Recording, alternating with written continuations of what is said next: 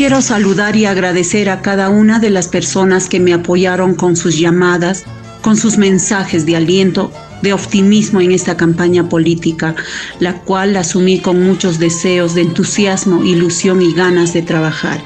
Agradecer a esas personas que me apoyaron con su voto y que creen en mí, que es posible trabajar y dar lo mejor de uno en bien de tu comunidad, sin más interés que el de servir a su pueblo. Esta campaña política me deja reflexiones que quiero compartirla con ustedes que pude conocer y palpar que para muchos de nosotros se normalizó una realidad triste y es la pobreza.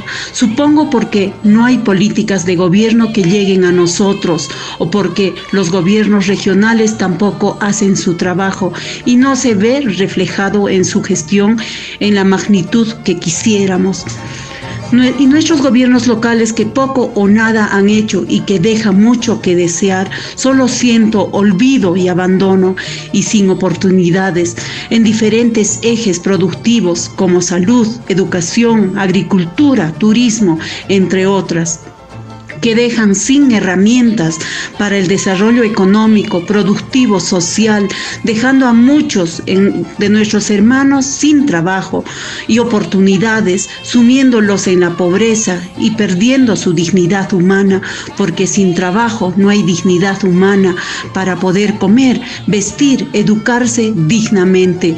También mucha pena He visto una campaña política que está basada más en diatribas, insultos, bajezas para menoscabar la imagen de los candidatos. muestra quizá nuestra idiosincrasia, muestra quizá nuestra educación, muestra quizá de que tampoco conocemos realmente cómo hacer política, cuando la política es construir consensos para lograr un objetivo en conjunto a través del diálogo, el respeto, el compromiso y el amor por tu prójimo, con ética moral. Solo espero que este domingo 2 de octubre pasado que haya ganado realmente Mollepata. En estos próximos cuatro años, unámonos todos, ya pasó la campaña, unámonos hermanos por el bien del desarrollo de nuestra tierra amada. Apoyemos a esta gestión porque, como lo dije antes, todos somos interdependientes, todos dependemos de todos.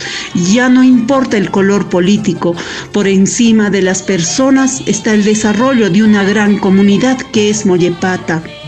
Desde nuestros abuelos han pasado por nuestros padres y viendo el futuro con nuestros hijos y nietos. Con alegría y fortaleza mi espíritu está firme y combativo. Saludo a cada uno de ustedes. Que viva Mollepata y su gente, que viva el Perú. Gracias.